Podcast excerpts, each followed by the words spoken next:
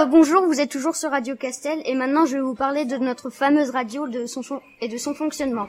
Pour commencer, la, radio est, un, est une option qu'on choisit en quatrième et qu'on peut continuer en troisième, ou la commencer à, à, ce moment. Il y a trois groupes, deux constitués de quatrième et le dernier de troisième. Chaque lundi, un groupe fait une émission.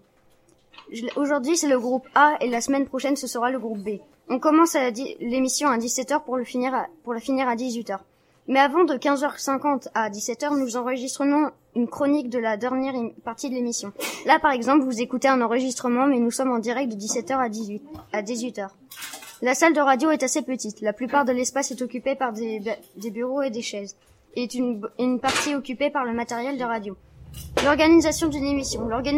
L'organisation est assez simple. On nous donne une grande fiche, il faut la compléter avec nos idées de chronique et c'est tout.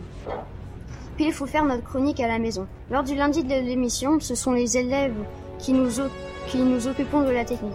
Donc nous avons appris à utiliser la table de mixage et, les ordinateurs.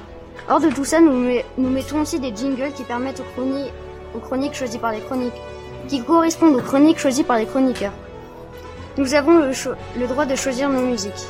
Sur une feuille, nous choisissons les musiques que nous allons mettre dans l'émission. Les musiques sont placées souvent après deux chroniques, ou au début et à la fin.